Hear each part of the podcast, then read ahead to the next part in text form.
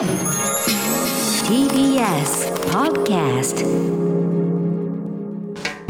発信型ニュースプロジェクト。荻上チキ。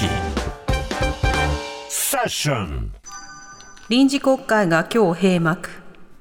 第207臨時国会は今日午後衆参両院でそれぞれ閉会中審査の手続きを行い閉幕しました。閉会に先立ち午前中は参議院で本会議が行われ昨日成立した補正予算についてや国交省の統計書き換え問題などについて議論が交わされました。岸田総理は書き換えをめぐって第三者委員会などでの検証を進め再発防止に取り組んで政府統計への信頼を取り戻すことが必要だと述べました。その他立憲民主党の杉尾秀哉議員は森友学園に関する決裁文書改ざんを苦に元財務省職員が自殺した問題で遺族の妻と面会し謝罪するよう要求。これに対し岸田総理は直接お会いすることについては慎重に対応したいとして重ねて否定的な姿勢を示しました。国会閉幕を受けこの後夜7時から岸田総理は記者会見に臨みます。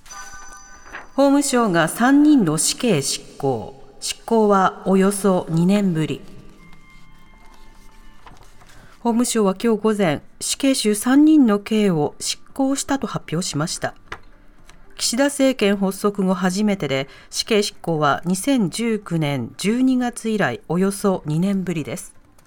執行されたのは2004年に兵庫県加古川市で親族ら7人を殺害し殺人などの罪で死刑が確定した藤田康隆死刑囚65歳のほか2003年に群馬県でパチンコ店店員2人を殺害し現金を奪ったとして強盗殺人などの罪で死刑が確定した高根沢智明死刑囚54歳と小野川光則死刑囚44歳で今回の執行を受け確定死刑囚は108人となり、このうち59人が再審を請求しています。執行命令書に署名した古川義弘法務大臣は10月の就任会見で、在籍が著しく重大で凶悪な罪を犯した者には死刑を科すこともやむを得ないとして死刑制度を維持する考えを示していて、今日の会見で慎重な上にも慎重な検討をし命令をしたと述べました。アメリカの新型コロナウイルスオミクロン株が全体の7割に。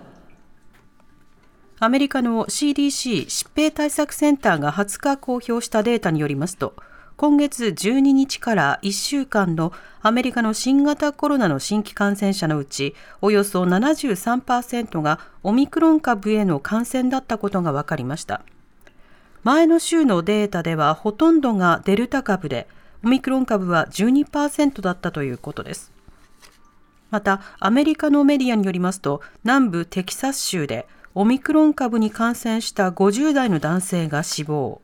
アメリカでの初の死亡例とみられます。一方、イギリスのエリザベス女王が例年年末を過ごすサンドリンガムの御用邸への移動を去年に続いてキャンセルしたことが分かりました。これは BBC 放送が伝えたもので、新型コロナウイルスの感染が再拡大したための予防的措置だということです。こうした中、日本の製薬大手、塩野義製薬は開発中の飲み薬タイプの新型コロナウイルス治療薬についてオミクロン株にも効果が確認されたと発表しました塩野義製薬は飲み薬タイプの治療薬の最終段階の治験を行っていて年末にも承認申請を行い来年3月には国内で100万人分を供給する体制を整えることにしているということです。武蔵野市の外国人投票権の条例案否決。東京武蔵野市議会で外国籍の市民にも日本人と同じ条件で住民投票への参加を認める条例案の採決が行われ否決されました。審議されたのは3ヶ月以上市内に在住する18歳以上の市民に住民投票の資格を与える条例案です。採決に先立つ討論では、多様性あるまちづくりに貢献するとの賛成意見が出た一方、市民への周知不足から混乱が生じているとの反対意見もあり、結局、採決では賛成11、反対14でした。武蔵野市の松下玲子市長は否決を受けて、市民の声をさらに聞き、改めて条例案を検討する意向を示しました。条例案をめぐっては、自民党の一部の国会議員らは、外国人参政権につながりかねないなどとして反対運動を進めたほか、ネット上では外国人差別を煽るような書き込みもあり、議論を呼びました。マグニチュード9クラスの巨大地震の場合、死者はおよそ20万人、政府が被害想定を公表。北海道から関東の太平洋沿岸の日本海溝と千島海溝と呼ばれる2つのプレートの境界でマグニチュード9クラスの超巨大地震が発生した場合、死者は最大で20万人に上るという政府の被害想定が公表されました。中央防災会議がまとめたもので、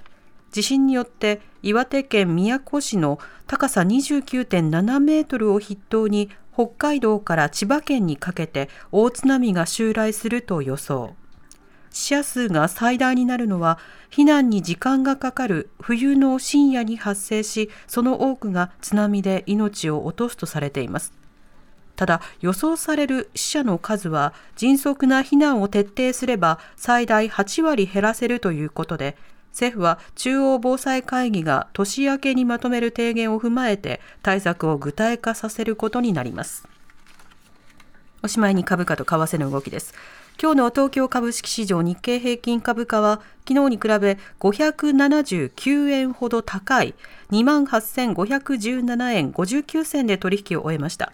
一方、東京外国為替市場円相場は午後4時現在1ドル113円72銭から75銭で取引されています。